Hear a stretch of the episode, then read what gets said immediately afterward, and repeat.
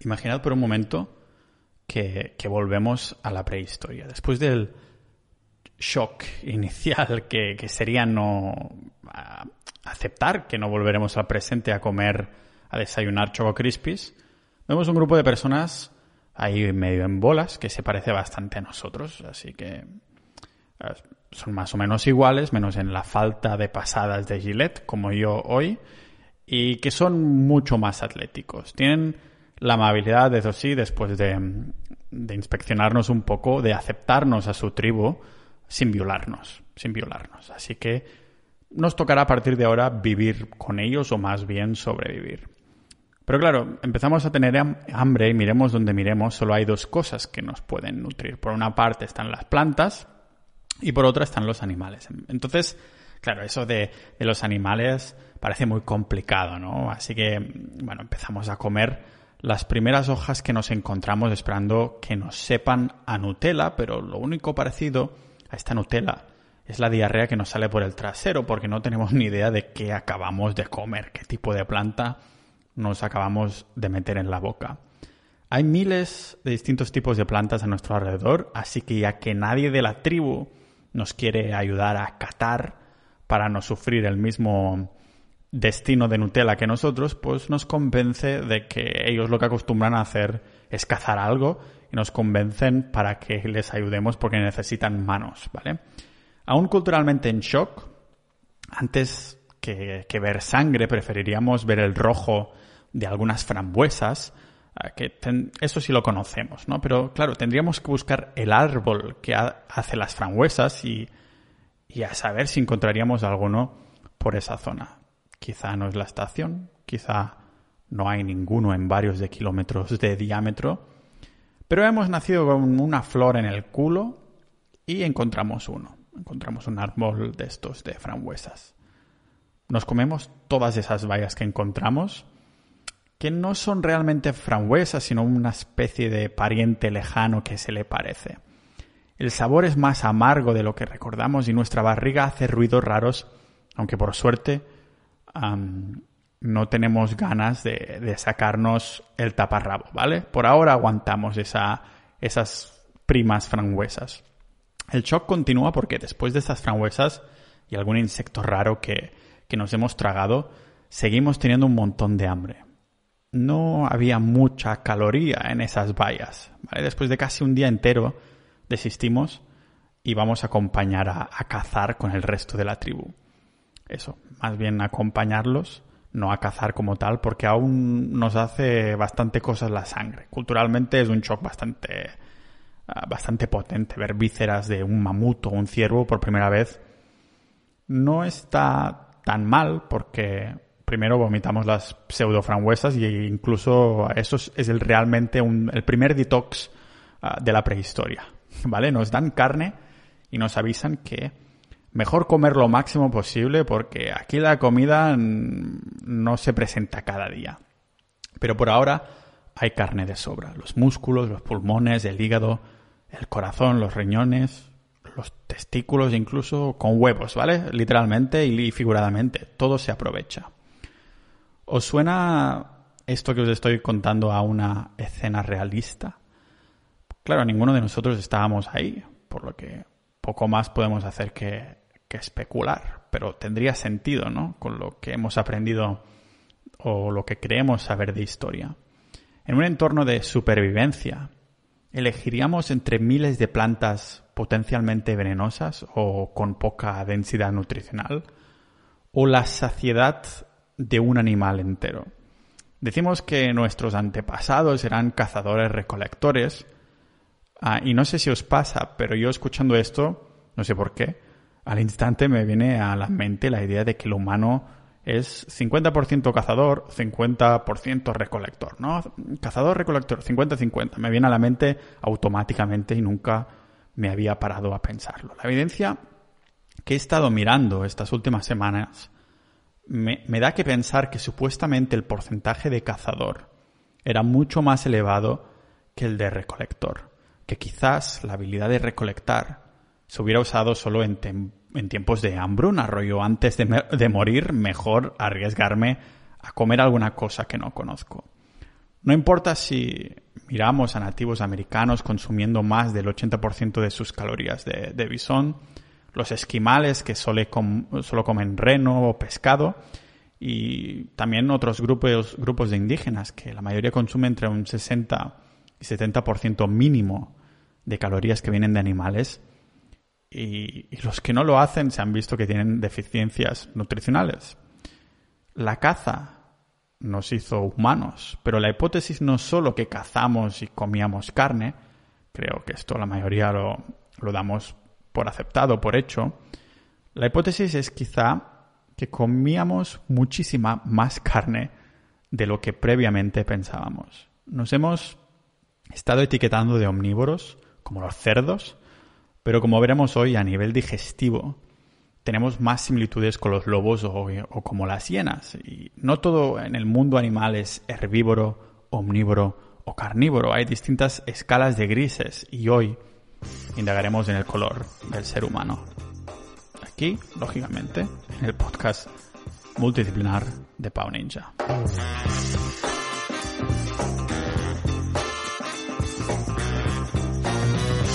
Y hablando de tribus, pues dar las gracias antes de empezar a la Sociedad Ninja, la comunidad del podcast de multipotenciales y personas con múltiples intereses, el hecho de que pueda investigar, indagar y hacer de mamá pájaro y dar ahí la comida masticada de mis propias conclusiones es gracias a vosotros, a los miembros de, Sociedad Ninja. Y estos días estábamos ah, debatiendo esto precisamente, ¿no? En, el chat de Discord, cómo de desconectados estamos de nuestras raíces biológicas y qué argumentos tendríamos para afirmar ah, el porcentaje de cazador o recolector que somos como seres humanos. Nos convertimos en humanos como tal, humano como tal, hará unos dos millones de años, pero si vamos 350.000, 300.000 años atrás, esos parientes se parecían ya bastante a nosotros, a nuestra versión de, hoy en día. Iguales, pero, pero sin iPhone o, con micro, o sin micrófono, ¿vale? Si nos cruzábamos con un... Ahora hipotéticamente, si nos cruzáramos con un Homo sapiens de hace 300, 200, 100 mil años, tal vez simplemente pensaríamos que es un tío que, que va bastante al gimnasio, pero que se ducha poco. Es difícil de verlo porque estamos en el año 2021 y nos cuesta hacer un, como siempre digo yo, un zoom out, ¿no? Tirar hacia atrás y ver las cosas en perspectiva. El cambio cultural es brutal. Esto es innegable, pero el biológico poquito. Para llegar hasta ese Homo sapiens hemos necesitado varios millones de, ah, de años de evolución constante, empujes de nuestra madre naturaleza que por los restos fósiles vemos que está que esta evolución se debe primariamente al foco de la naturaleza a nuestra cabecita, a nuestro desarrollo cerebral. Hará unos 4 millones de, años nuestro cerebro era solo de 500 centímetros cúbicos ah, y si hacemos un salto hacia adelante y nos plantamos un millón, eh, un millón de años atrás, nuestra cabeza se planta al doble de capacidad. Y 500 años atrás hay una expansión cerebral sin precedentes, con, terminando ahí con 1500 ah, centímetros cúbicos de, cerebro. Aún así, por primera vez en la historia de nuestra evolución, tenemos menos centímetros cúbicos cerebrales que nuestros antepasados. Hemos tirado atrás en la inteligencia. Existe la hipótesis que ya hablé de ella en el capítulo 181 de que Tal vez la agricultura y los carbohidratos podrían ser los culpables ¿no? de, acomodarnos y crear enfermedades que tantos nuestros antepasados como tribus indígenas de hoy no tienen. Hemos estado hablando de diabetes, Alzheimer, de demencia o problemas del corazón. Parece como una, una consecuencia de ir en contracorriente de nuestra naturaleza. Si a un herbívoro le damos 60% de carne en su dieta, lógicamente se pondrá enfermo. Ah, depende del tipo de animal o como de puramente carnívoro sea o herbívoro sea, incluso, incluso con menos se puede poner enfermo, ¿no? Estamos experimentando estas enfermedades que, que no aparecen hasta el cabo de mucho tiempo como consecuencia de, de yendo ahí envenenándonos poco a poco. Esta vendría a ser un poco la pregunta, pero para respondernos es indispensable ver más de cerca nuestra evolución cerebral haciéndonos la pregunta al revés.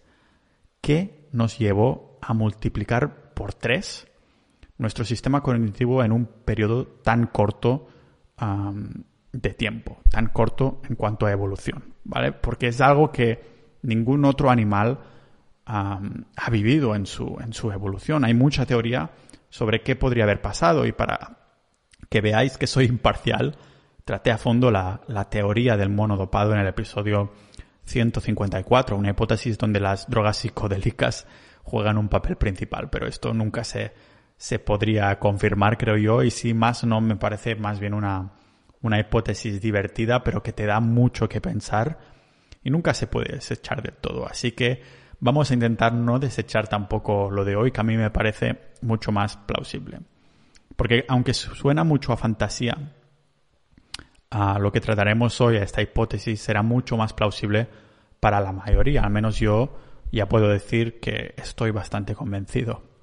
Si partimos de la base que nuestro primo lejano, el Homo erectus, descubrió el fuego hará cosa de un millón y medio, un millón seiscientos mil años, ah, podemos discutir que no fue el descubrimiento del fuego lo que ayudó a catapultar nuestra capacidad cerebral. Y con esto en contexto, ah, os puede ir bien utilizar las notas del, episodio porque voy a poner un gráfico de la expansión cerebral humana que, se ve claramente que el fuego está ya como en medio de esa expansión cerebral, no lo que lo ha catapultado. Desde hace más de 4 millones de años hasta 2, millones y medio, sí, de años atrás hay un crecimiento continuo, ¿vale? Sin prisa, pero sin pausa, tranquilamente. Pero si ponemos este avance cognitivo en la línea del tiempo, vemos que es a partir de esta fecha, desde el punto de los 2,5 millones de años, que nos encontramos con una expansión cerebral sin precedentes. ¿Qué pasó? ¿Qué pasó hace dos millones y medio de años que nos hiciera multiplicar una locura, como dice Weldy Rex, una locura nuestra inteligencia? Pues fue nuestro primo Homo habilis. Si a alguien le, le tenemos que dar las gracias para poder leer blogs y escuchar maravillosos podcasts como el de Pau Ninja, a día de hoy es al señor Homo habilis al que se le, se, le asocia el desarrollo de las primeras herramientas primitivas. Lógicamente, estas herramientas no las decoraron, no las crearon para decorar, pero para cazar. Y no solo esto, sino que también para despedazar y tratar, entre comillas, a los animales que habían cazados, al fin y al cabo para tratar la carne. Esto nos hubiera llevado a poder tener muchísimas más cantidad de, tanto de carne como de densidad nutricional, ¿no? Se traduciría más densidad nutricional en nuestros cuerpos y ya sabéis la energía que requiere nuestro cerebro. Nuestro cerebro necesita más del 20% de la energía de todo nuestro cuerpo, pero en comparación solo ocupa una pequeñísima parte. Tal vez, ah, pues haber podido acceder a estos animales más grandes, más órganos y más, a más todo, ¿no? Constantemente con estas herramientas y armas, nos pudo ayudar a seguir avanzando y ser más inteligentes. Eso explicaría la subida enorme de coeficiente intelectual de, nuestro pasado, que no se dispara, como he dicho antes, al descubrir el fuego, pero cuando aparecen las primeras armas. Casualmente, el cerebro humano puede usar hasta el 75% de la energía de, cetonas, que es lo que usamos los que no comemos hidratos de carbono. Cuando pasa un tiempo, el cuerpo está creando ahí cetonas, ¿no? y, las adquirimos cuando estamos o quemando grasas o comiendo solo grasas y proteínas. Los estudios han, han demostrado que las cetonas son superiores a nivel cognitivo y de neuroprotección en comparación con la glucosa en nuestro cerebro actual, el cerebro de hoy en día. Y esto la ciencia lo ha requete confirmado, ¿vale? Muchos además lo estamos viviendo o lo hemos vivido cuando pasamos a una dieta de estas cetogénicas, que es básicamente alta en grasas y con pocos carbohidratos, casi nulos, al cabo de unas semanas de, adaptación, notamos hay una claridad mental, mental y muchísimo más foco. Yo, sinceramente, eh, pondría la mano al fuego, un fuego que en ese entonces en el Homo habilis aún no existía, de que estas herramientas ah, nos hicieron mucho más inteligentes que el iPad. Así hubiéramos tenido acceso a más cantidad de carne y a poder hacer mejores emboscadas en grupo y acceder a aún más carne, ¿no? Tener más abundancia de nutrientes. Claro, llegados a este punto, nadie duda que, el ser humano prehistórico comía carne. Es indiscutible que comíamos cierta cantidad de carne ah, por estas armas que los arqueólogos han encontrado. La pregunta es, ¿cuánta carne? Y aquí la hipótesis. Si supuestamente podríamos ser carnívoros, ¿por qué no hemos desarrollado garras u otras armas biológicas? Veréis, la naturaleza se toma su tiempo. Sería un gasto enorme de energía evolutiva desarrollar garras o dientes de sable o aliento de fuego como los dragones si ya tenemos acceso a esa densidad nutricional gracias a las herramientas que nuestro cerebro nos hubiera mm, permitido construir, ¿no? Sería como un círculo vicioso positivo.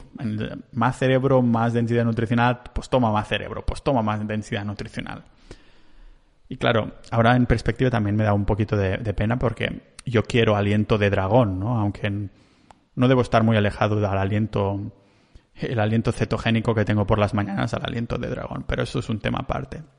Fijaros que en un chimpancé usando palos, ¿no? Para coger hormigas. Esto lo hemos visto todos en los documentales. La naturaleza no ha desarrollado un morro para estos chimpancés como los osos hormigueros, ¿no? Porque serían cientos de miles de años para desarrollar una herramienta biológica que no necesita este chimpancé porque ya sabe usar una herramienta que cumple la misma función, no como los hormigueros que no puede acceder a las hormigas, así que lo tiene que desarrollar biológicamente. Los historiadores nos han dejado bien claro que estas herramientas servían como, como armas para protegernos, despedazar animales y también cazarlos. Por algo había esqueletos de animales donde había humanos y las pinturas de las cuevas tampoco mentían cuando dibujaban a la tribu persiguiendo a ciervos o mamuts, ¿no? Y lo interesante es que no he encontrado ninguna pintura de las cavernas que hubiera plantas. He encontrado una con unos árboles tipo palmeras, pero nada que nos hiciera pensar que las plantas eran el centro de la vida, como lo podría representar a los animales que, que se habían pintado en las cuevas. No podemos alegar que las armas eran solo para defendernos, porque en esas pinturas se nos ve a nosotros como el que va detrás del animal, vamos nosotros detrás del animal, no al revés, no es que estemos corriendo de los animales. Y además que los animales representados son herbívoros. ¿vale? Y para poner la cereza en el pastel, está, está también la ciencia reciente que nos lo verifica. En 2019 un estudio analizó y comparó los niveles de colágeno y aminoácidos de los, de los huesos neandertales con otros animales y nos confirmaban que los neandertales, atención, no solo fueron carnívoros, sino que comían incluso más carne que el lobo o la hiena. Esto sugeriría que estábamos comiendo animales más grandes, lo que no sorprendería teniendo en cuenta que, que actuábamos en grupo, ¿no? Era una parte vital, o más cantidad de animales. Tampoco sorprende por las mismas razones, ¿no? Y estoy usando el plural porque acordémonos que el Homo sapiens los Homo sapiens convivieron con los neandertales, incluso en España, y la mayoría de nosotros compartía y sigue compartiendo el, el ADN neandertal. ¿Para qué usar el ejemplo del chimpancé como pariente más próximo si podemos compararnos con el neandertal? De hecho, a día de hoy aún no hemos encontrado el link, el enlace que nos falta para relacionar el resto de primates con el humano, ¿no? Ah, entonces, ¿por qué comparar el chimpancé cuando tenemos estas pruebas que han verificado, no es una hipótesis, están verificadas, que el neandertal era más carnívoro que el lobo o la hiena? Biológicamente, nos hemos desarrollado para cooperar en grupo.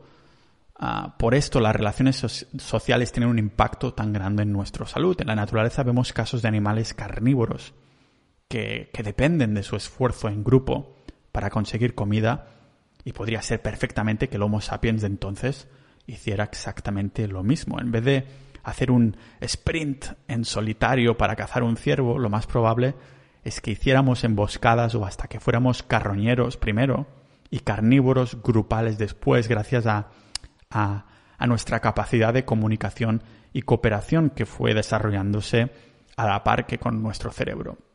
No he podido evitar pensar en todos esos vídeos que hay en, en Internet. De, bueno, tampoco es que haya muchísimos y tampoco es que la gente los mire uh, viralmente como si fuera el vídeo de Despacito o alguna cosa de estas, pero hay vídeos en Internet y os dejaré también las notas del episodio de tribus africanas en los que se ve solo, solamente, un par de hombres ahí picando con palos en el suelo para asustar a, un par de guepardos y llevarse el antílope que los guepardos acababan de cazar. Solo un par de hombres. Los guepardos te matan en un momento, ¿no? Pero ellos están ahí haciéndose los fuertes, ¿no? Son humanos grabados con cámaras modernas, no es una representación, está pasando de verdad, y siendo totalmente carroñeros solo con palos, solo con un par de palos que no son ni puntiagudos, es para hacer ruido y para asustarlas. Tenemos el mismo cuerpo que esta tribu, pero una cultura moderna totalmente distinta y desconectada que es suficiente para cagarnos de miedo si, si ahora nos encontramos en esta situación. Al menos, al menos es lo que haría yo. La Nutella ya os puedo asegurar que me eh, encima de los pantalones de todo el miedo que no creo que fuera capaz de, de hacerme eso lo notan, yo creo, los animales cuando estás fingiendo, ¿no? En cambio, estos hombres nos enseñan que, bueno, no están enseñando el miedo a los guepardos y se les ve muy convincentes ahí golpeando en el suelo.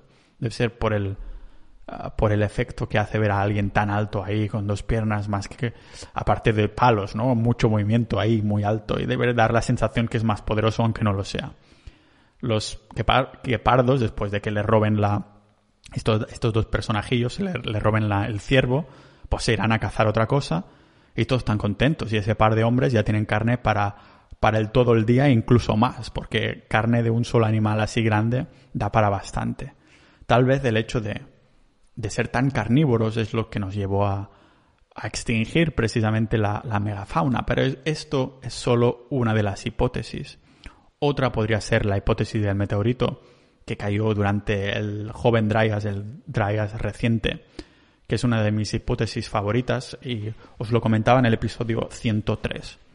Yo soy más de este segundo, de que no fueron los humanos que extinguieron la megafauna, sino más bien las consecuencias del joven Dryas, como nos han, como nos han verificado los geólogos, que ya nos han dicho que sí, que el joven Dryas ocurrió. Lo que no se sabe es por qué ocurrió, ¿no? Yo creo en esta hipótesis un poco del, del impacto cataclísmico y que fue justo después, hará unos 10.000 años, que el ser humano decidió empezar a domesticar las plantas y animales. Y si me lo volvéis a permitir, a nivel nutricional la agricultura fue la peor decisión nutricional, como digo, de la historia. Y eso es algo que también Ah, comentaba en el episodio 181 que hablo de la agricultura primero y después de los carbohidratos y el impacto que tienen en nuestra, en nuestra salud a largo plazo. Lo vemos porque en, los restos de esa época, de los restos de, de la época de cuando se empezó a cultivar animales y plantas, bueno, cultivar plantas y domesticar animales, domesticarlos ambos, por primera vez en la historia se ven casos de fracturas en los huesos, estoporosis, calidad de huesos inferior. La ciencia nos lo confirmaba también, ¿no? Desde la invención de la agricultura hemos sido más frágiles. Y el otro día colgaba con, en Twitter un, y también os lo pongo en las notas del episodio, ¿no? Una especie de infografía en la comparación de un hombre pre-agricultura y un hombre post-agricultura. ¿A qué se deba, no? Esta, esta bajada en calidad de vida humana y enfermedades que hasta entonces eran inexistentes. La, eso está claro, que la agricultura nos llevó a deficiencias nutricionales, ¿vale? Deficiencias de hierro, de calcio y montones de micronutrientes, algo que la naturaleza no había anticipado, no se había preparado para ello. Nos asentamos y dejamos atrás la manera en la que habíamos vivido durante millones de años. Tal vez por el miedo a otro joven Dryas, a otra bajada brutal de temperatura y subida brutal otra vez, y a querer un poco sobrevivir controlando nuestro entorno. A cambio, lógicamente, pagamos con nuestra salud. El problema es que la evolución como digo, tarda lo suyo, se toma su tiempo y nuestra biología sigue siendo muy similar, ah, para no decir igual a la de la época de la preagricultura, en la que tardamos, tardamos millones de años en llegar. O sea que en el gran esquema de las cosas y en esta línea de tiempo, 10.000 años, no son nada, ¿vale? Desde el Homo sapiens post-agricultura hemos ido creciendo de altura y volviéndonos más fuertes porque la economía ha hecho que pudiéramos acceder a algunos o la mayoría de estos nutrientes que nos faltaban en comparación con este Homo sapiens de hace 10.000 años. Aún así, seguimos arrastrando esta fragilidad de enfermedades porque seguimos centrando nuestras dietas en plantas y grano. Pero hay más pistas de que el ser humano es carnívoro si nos miramos en el espejo. Nuestra anatomía actual explicaría por qué somos, somos quienes somos, qué, utilidad nos aportamos a nosotros mismos y los de nuestra especie en el contexto de la cooperación.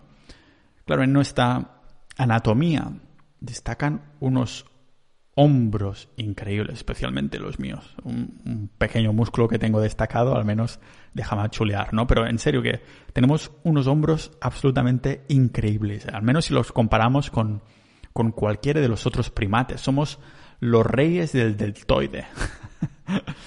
claro, tenemos unos manguitos rotadores que ah, nos hacen lanzar cosas que es la envidia del reino animal. Podemos lanzar más rápido, con más potencia, y con más probabilidades de, de hacer diana tirando piedras. ¿Y para qué son estas piedras? No soy, no soy antropólogo, pero si de algo estoy seguro es que no haría falta tener unos hombres, unos hombros tan desarrollados solo para machacar plantas. La naturaleza nos hubiera gastado miles de millones de años en desarrollar unos hombros totalmente separados de, de los primates en, en potencia para machacar cuatro plantas o para arrancar alguna fruta, ¿de acuerdo?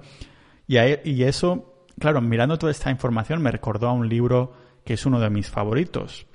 Se llama uh, The Social Leap en inglés y, hace poco lo sacaron en español, que se llama El Salto Social, también os, os, lo pongo en las notas del episodio, y que explica la evolución humana desde una perspectiva social. Y lo leí hace tiempo, eso de, de los deltoides desarrollados. Y, y ahora lo, cuando me acuerdo de lo que leí en este libro, todo empieza a tener aún más sentido, ¿no? El profesor mm, Bill von Hippel explica las mil maravillas, me encanta ese libro, lo importante que, que ha sido para nuestra supervivencia el hecho de poder tener ese hombro y poder lanzar piedras en grupo o insultos que duelen más. Porque la manera de comunicar de un carnívoro va mucho más allá de las palabras y en el ser humano esto lo vemos incluso en nuestra sociedad moderna, ¿no? Con los memos, memes eh, y los insultos. Los eh, expertos en comunicación, como el psicólogo Albert uh, Mehrabian, han concluido que la mayor parte de nuestra comunicación es no verbal. Esto creo que la mayoría lo sabemos y lo hemos interiorizado también, ¿no? O más bien, más que no verbal, deberíamos decir sutil, porque cobra mucha importancia, por ejemplo, el tono de voz más que lo que decimos. Esto vendría a ser una respuesta biológica de empatía. ¿Para qué queremos empatía? Pues la empatía nos sirve para entender cómo alguien se siente o qué va a hacer en algún momento concreto. Y en un contexto histórico que ya os podéis imaginar que esto sería súper útil en el momento de supervivencia y de planear una caza o una emboscada. No necesitaríamos tener empatía si solo vamos a comer plantas, pero para cazar en grupo se hace indispensable. Los lobos hacen lo mismo y ahora veo que no creo que sea una casualidad que los hayamos domesticado. ¿Por qué lo digo? Pues porque al igual que nosotros cazan en grupo y la empatía también se hace indispensable. En esta comunicación no verbal, tanto los perros como los humanos tenemos algo que los chimpancés, por ejemplo, no tienen y es la parte blanca de los ojos. No sé si os habéis preguntado nunca por qué la tenemos. Pues si comparamos el ojo humano con el de un chimpancé, vemos que ellos lo tienen todo negro, mientras que nosotros tenemos la esclerótica, que es esta membrana blanca, que es una, una muy buena herramienta también biológica para cazar en grupo Claro, pensar en ello. Tenemos la parte blanca de los ojos para podernos comunicar mejor sin palabras, saber dónde estamos, dónde estamos mirando en algún momento. Si ahora os miro a vosotros y miro a la izquierda, sabéis que estoy mirando a la izquierda, ¿no? En una manada de lobos, la, empatía sería igual de importante que en una emboscada humana ah, de la prehistoria. Si hubiéramos prosperado comiendo plantas, en su mayoría, pues dudo que hubiéramos hecho este, entre muchos otros cambios evolutivos. Le vas ¿Le vas a indicar con los ojos a tu compañero que no se coma esa planta o se cagará encima? No. Entonces harías un ruido raro o lo se lo indicarías de otra forma. No hace falta gastar energía evolutiva con esto, ¿vale? En un entorno en el que el ruido que haces te delata, poder indicar lo que quieres hacer con los ojos es una ventaja para que puede, lógicamente, pues diferenciarte entre si hoy comemos o no. Es por eso que lo más probable es que el Homo sapiens también estuviera mucho más en forma, si, ah, sin tener que preocuparse de, hacer eso del pomodoro para levantarse cada hora, ah, porque era, un hombre ese Homo sapiens que se movía constantemente. Esta capacidad aeróbica que mucho parece, muchos parece que hemos perdido, me incluyo, ah, con la comodidad de la, de la civilización. Yo creo que, bueno, podría haber sido un recurso totalmente indispensable creado para cazar. Porque ¿cuál hubiera sido nuestra ventaja? Vais a flipar, pero es el sudor. ¿Os habéis preguntado nunca por qué sudamos con lo asqueroso que es? No es solo para sacar toxinas que, que podríamos sacar meando perfectamente. Y esto en el libro de Nacidos para Correr se explica que, que es una herramienta evolutiva histórica que es olvidada un poco, ¿no? Y es indispensable para ser cazadores exitosos. ¿Por qué? Pues porque la función del sudor no es solo oler mal y ya está.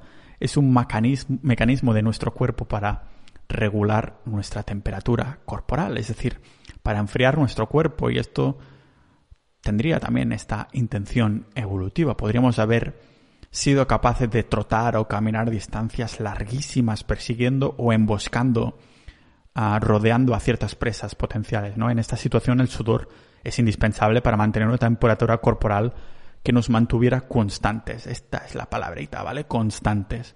Hemos visto personas ahí capaces de correr durante días, maratones, ultramaratones, Ironmans, unos monstruos de la capacidad cardiovascular. Si me permitís la especulación, creo que el hombre de la prehistoria era más parecido en capacidad cardiovascular a estos atletas que no a, a Pau Ninja, ¿vale? Que se pasa seis horas cada mañana preparando contenido para vosotros de buena mañana como este con mi café durante, durante días. Aún así lo hago súper contento porque me apasiona descubrir estas cositas, ¿no? Estudiar estas cosas, porque sí.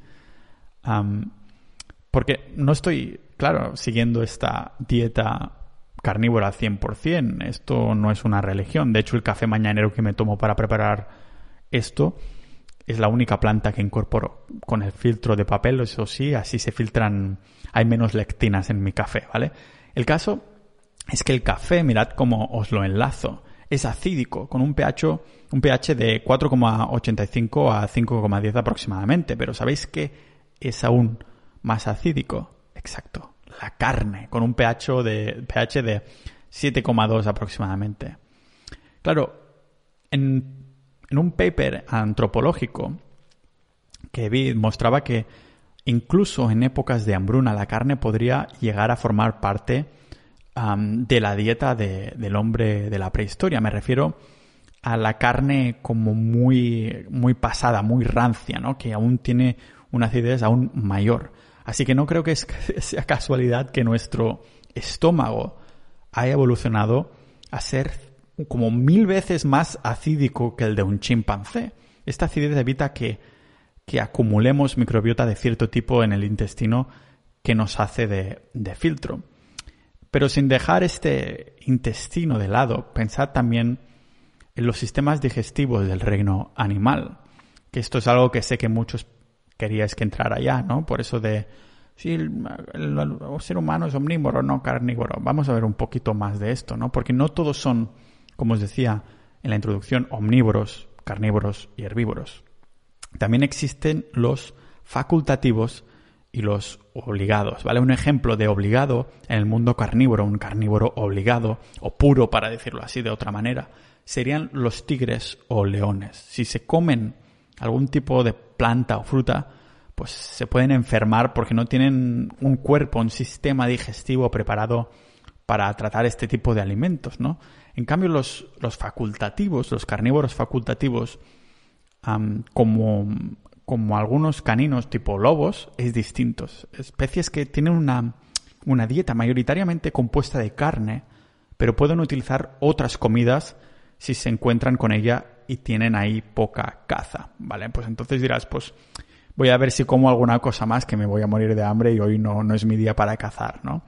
Claro, si comparamos nuestro sistema digestivo con el de, yo qué sé, un león no tiene nada que ver, pero tampoco tiene nada que ver con el de un conejo o una, o una oveja, ¿no? Ahora bien, si lo comparamos con el de un lobo, la historia cambia. Con el lobo no solo compartimos los, ah, los dientes incisivos, caninos y molares, sino que lo que destaca es el eh, parentesco a nivel digestivo. Y si por lo que hemos visto hasta ahora podría ser que fuéramos carnívoros, carnívoros facultativos, eh, porque no sé, pensar también más, aún más en el intestino. Le pedimos a la naturaleza que nos hiciera de mecánico para cambiar ciertas cositas en el intestino, porque ahora tenemos un intestino largo más corto y un, intestino delgado más grande. Con esto tenemos un cambio en el ángulo de las costillas que nos permite tener el six-pack, ¿no? Aunque muchos no nos lo veamos. que no sé si lo sabíais, pero no solo sirve para hacerse fotos para Instagram. En este cambio, no es solo para acomodar ahí los abdominales y desarrollar ciertas actividades de pie que podemos hacer, sino que es un cambio biológico para poder ser más eficientes con nuestra energía. Vuelvo a remarcar lo importante que es para la naturaleza, ¿no? Este, el uso de esta energía no, no desgasta energía en evolución, en cosas evolutivas que no va a necesitar, ¿vale?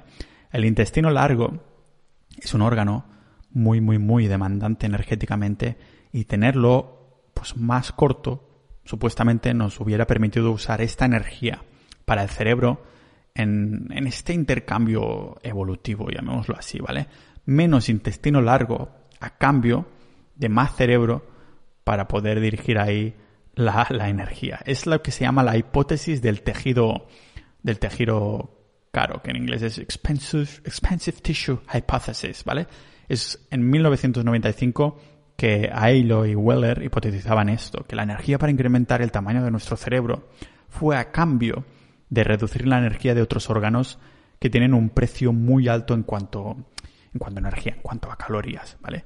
Esto también no pasó solo en, en el ser humano, porque lo podemos ver en otras especies. Por ejemplo, con el llamado, no sé si tenéis acuario muchos, pero el llamado pez millón, que son unos peces que se ven bastante en los acuarios en casa, pero lo que muchos no saben es que este pez, con años de, evolución, también han desarrollado, un, un, incremento cerebral a cambio de sacrificar el 20% de su tracto digestivo.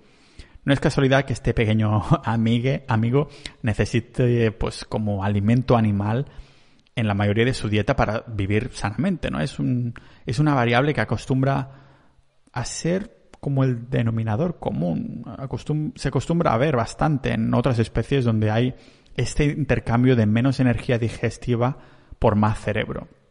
También lo vemos, ah, sin dejar el mundo del acuario, a uno de mis peces favoritos, que es el pez nariz de elefante. Que bueno, no hace falta tener mucha imaginación para saber qué aspecto tiene por fuera. Es como con una nariz larga y caída, ¿no? Y qué casualidad que el pez elefante, aún más evolucionado a nivel cerebral, es aún más carnívoro que el pez millón. He encontrado más, más puntos a nivel evolutivo que apuntarían a que el ser humano es, es más carnívoro facultativo que otra cosa más que omnívoro o herbívoro. Pero me gustaría también tocar algunas observaciones de, de sentido común que creo que refuerzan aún más esta, esta hipótesis. ¿no? Un argumento en contra de que el ser humano es carnívoro es que compartimos el, el 99% de nuestro ADN con los chimpancés y los chimpancés son herbívoros, ¿no? Bueno, tiene más sentido, como digo, que comparamos en vez de los chimpancés con los neandertales, porque no solo son nuestros parientes más próximos, sino que además compartimos con ellos más genes de los que creíamos, incluso los genes del colesterol. Esto significaría que tendríamos otra razón más para, para volver a investigar las grasas saturadas como buenas y colesterol, y colesterol malo como necesario. Uno de los episodios del podcast, o si vais a pau.ninja barra grasas, os explico la hipótesis de que las grasas saturadas son en realidad ah, buenas. Pero bueno, si nos empeñamos con comparar compararnos a nosotros mismos con los chimpancés. Algo que aprendí del, del par de libros que leí de la etóloga Jane Goodall es que aparte de la, de la envidia que le tengo por haber vivido en África explorando esta especie, hay una, una parte muy oscura del, del mundo del chimpancé. Tal vez es la, la parte que los hace acercar más a los humanos y es que los tíos, los chimpancés, bueno, tíos y tías, que los chimpancés son brutales, ¿vale? Desmembrando a enemigos sin piedad. Los chimpancés son herbívoros facultativos, es decir, que comen mayoritariamente plantas y frutos, pero de vez en cuando nos, lo, nos los encontramos cazando y comiendo pequeños animales o pequeños monitos, ¿vale?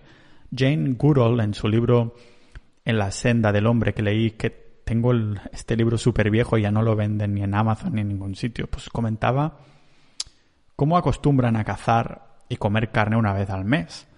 Pero que hay alguna que otra comunidad ahí de chimpancés que cazan, digámoslo, demasiado con lo, que se espera, con lo que esperamos de esta especie. Y eso lo podéis encontrar también en documentales de National Geographic o, vídeos de YouTube. Estamos hablando de comunidades que cazan mucho más que una vez al mes. Y con esto lo que vemos, aparte del horror que supone ver estos vídeos, que también os dejaré alguno en las notas del episodio, es que tienen cierta equipación intestinal, no solo para digerir bien los animales, pero incluso para querer hacerlo. A ver si, a ver si el planeta de los simios se va a hacer una realidad. Bueno, pero sin salir mucho de, de esta, de esta rama, nunca mejor dicho, si vamos a otro primo nuestro, el gorila, Robert Yerkes encontró en 1929 que en la naturaleza esta, esta especie de primate tiene como muchos protozoos, que son unos microorganismos que les ayudan a digerir las plantas, lógicamente tendrá muchos, ¿no? Pero en cambio, en captividad, Robert Yerkes se dio cuenta de que los gorilas van perdiendo estas enzimas ahí en, en, captividad, ¿vale? Haciendo que este grandullón no Robert Yerkes, pero el gorila, se vaya volviendo más y más eficiente con la proteína animal en vez de vegetal.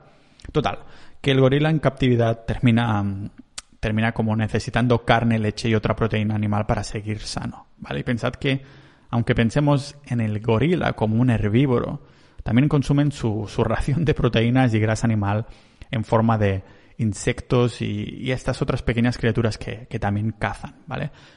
Pero bueno, lo que quiero ilustrar con esto es que estos primates no son herbívoros estrictos, son herbívoros facultativos, como igualmente nosotros hipotéticamente podríamos ser carnívoros facultativos, ¿vale? Así que, ¿y si los humanos somos carnívoros facultativos? Esta es la hipótesis. Comer un animal de la nariz a la cola, para, decir, es una forma de decir, si nos lo comemos todo, ¿no?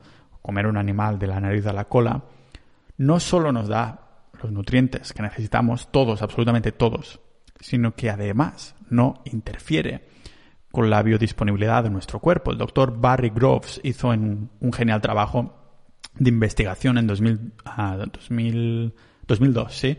donde comentaba cómo los humanos tenemos el sabor de la dulzura por alguna razón, que en la naturaleza nada es casualidad, lo que nos hace pensar que la fruta y la miel podrían haber formado parte, una pequeña parte de nuestra dieta, porque aunque tienen, no tienen ni proteínas ni minerales, sí reaccionamos al sabor dulce. Ahora bien, ¿qué parte de, nuestra dieta ocupaban? ¿No mucha o poca fruta? Pues bueno, se ha visto en la historia que las tribus humanas que han basado sus dietas en fruta y miel han terminado desapareciendo por culpa de las caries y enfermedades del azúcar. Ya sabéis que un animal que pierde sus dientes no sobrevive mucho tiempo en la naturaleza.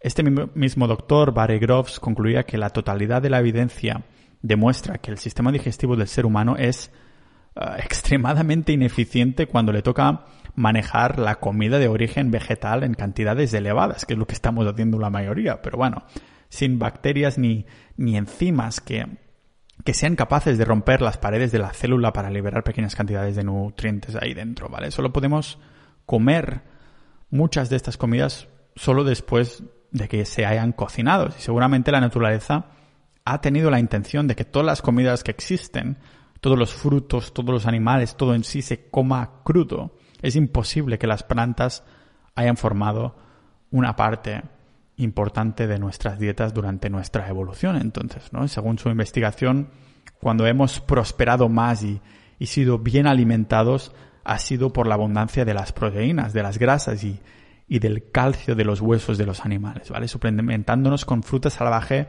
de temporada, pero que solo en épocas o, de hambruna o de abundancia hubiéramos incorporado de forma muy limitada. Y claro, toda esta conclusión teniendo en cuenta que el 99,9% de nuestra genética humana evolucionó antes de descubrir el fuego y cocinar la comida. Lo más probable es que es que esta siga siendo su dieta ideal. Y sí, existe la carnivore diet que raw, o sea, comer carne cruda, pero yo nunca lo haría con carne comercial o carne que no ha salido directamente de mi propia producción, de un animal que yo mismo he cazado o matado, cosas así, porque habría ahí un montón de un montón de, de contaminación. Pero claro, la naturaleza no pensó en los supermercados o los uh, que pasara por muchas manos antes de llegar a nosotros, ¿no? Claro, pensad, por ejemplo, en casa, volviendo al tema de la fruta, en casa de mis padres uh, tenemos un, níspero, que es el árbol que da nísperos, y este año ha sacado todos esos nísperos en una semana. Si te olvidas de recoger los frutos, ya puedes decir adiós hasta el año que viene. Y esto sin contar que, que en la naturaleza, en la prehistoria, no hubiera, no habría 100 árboles árboles del mismo tipo uno al lado de otro en abundancia, ni mucho menos, ¿vale?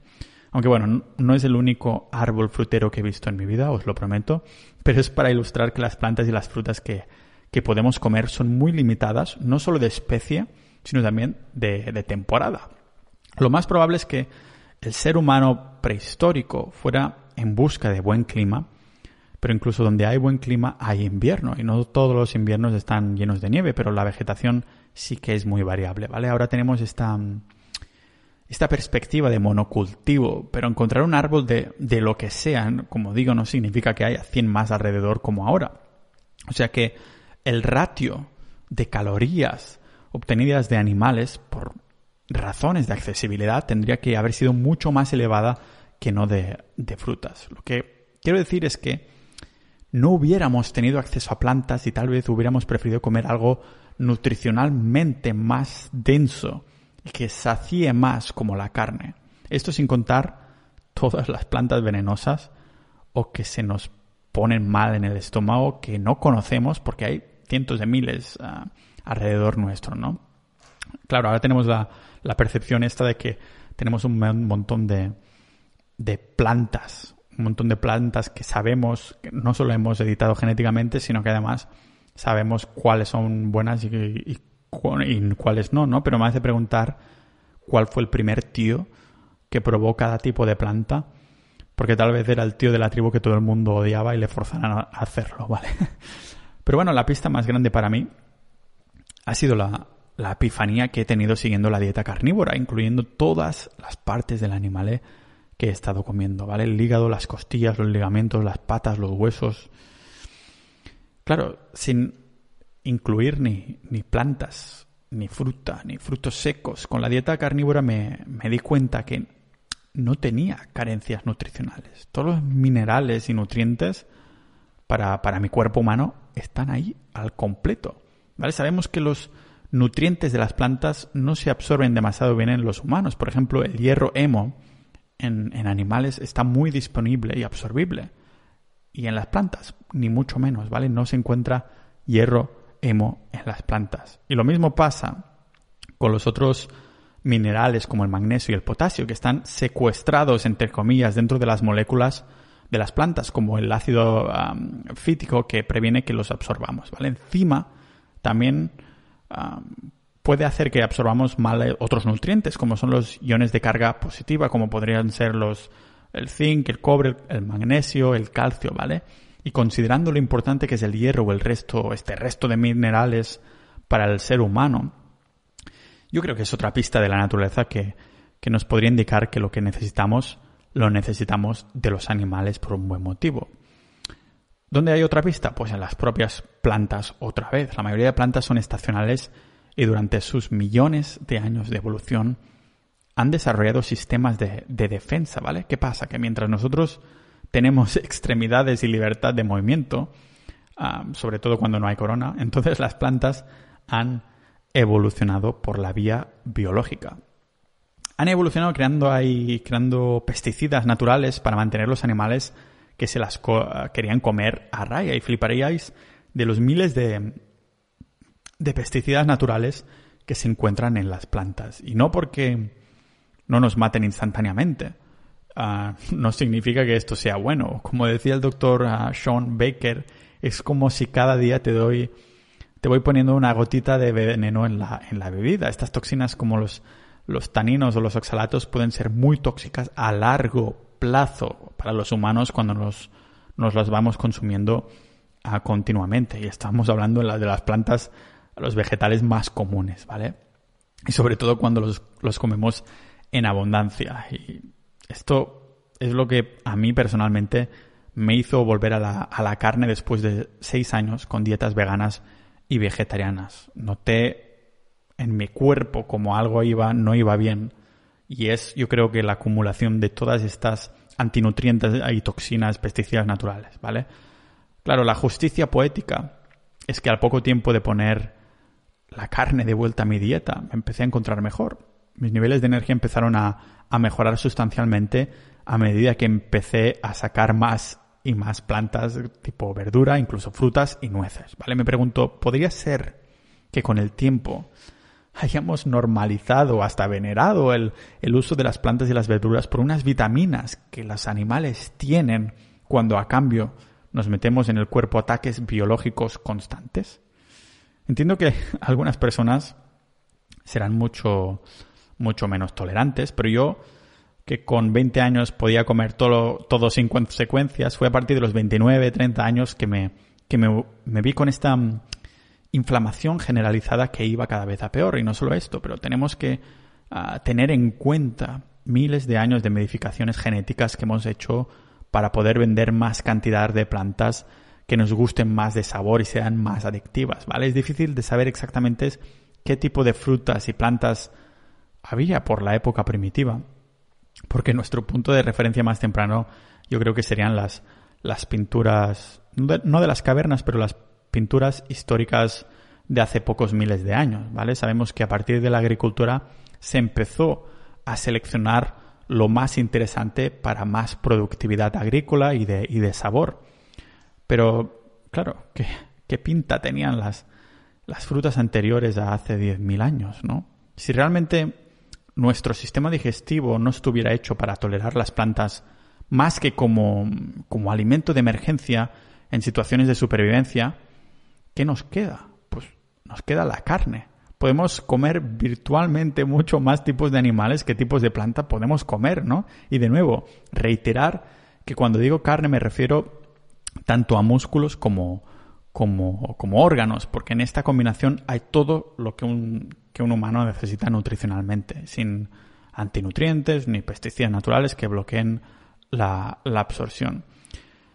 Sabéis que además me mido, esto también como anécdota, ¿no? Que me mido mi sueño con el Aura Ring, que es este anillo a que me mido la calidad del sueño y la mejora de las pulsaciones en reposo cuando duermo fue realmente pues dramáticamente buena en cuanto a mejora desde, desde que lo que comía era un 90% de carne y casi nada de planta, solo, de hecho solo el café. no sé si, me vuelvo a preguntar esto, ¿no?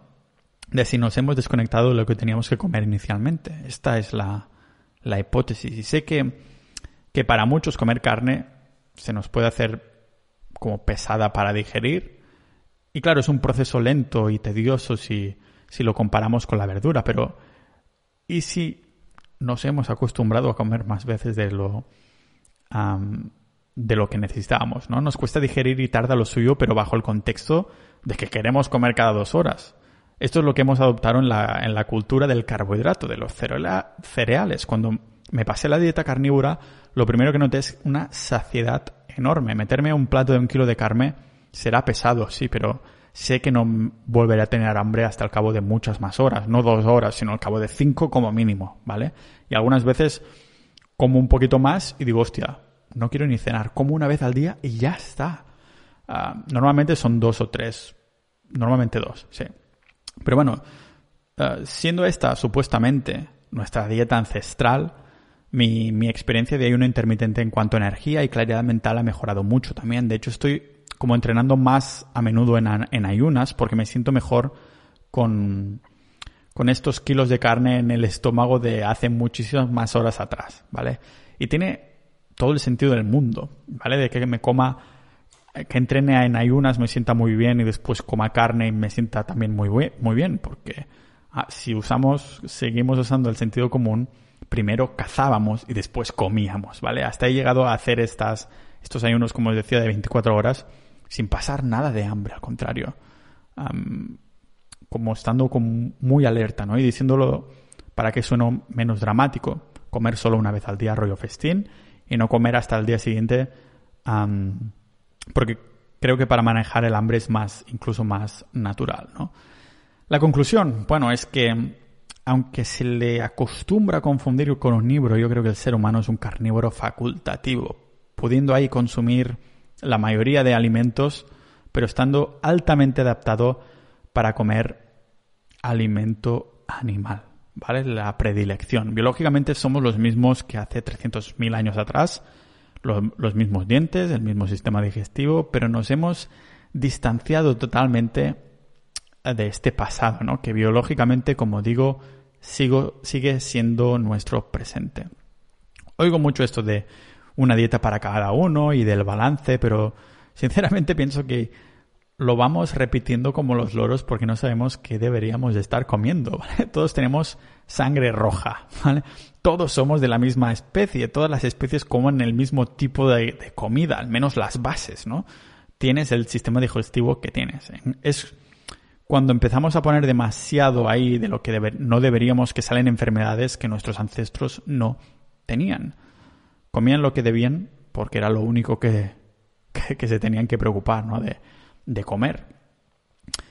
Ahora ya, ya no tenemos que sobrevivir, ¿no? Y ahora tenemos estas expectativas de sabor, expectativas de variedad, expectativas de textura, expectativas de olores. Tenemos acceso a comida del, del tipo que queramos las 24 horas del día, acceso a distintos procesos de elaboración y combinación de sabores y lo entiendo. Pero ¿qué queréis que os diga? Experimentando con, con la dieta carnívora, se siente jodidamente bien volver a tener un buen estado de ánimo constante, sin picos ni bajadas de energía, una energía constante. Si algún día os retáis a vosotros mismos a comer solo productos animales durante tres meses, 90 días, ah, podréis discutir que el ser humano no es un carnívoro facultativo?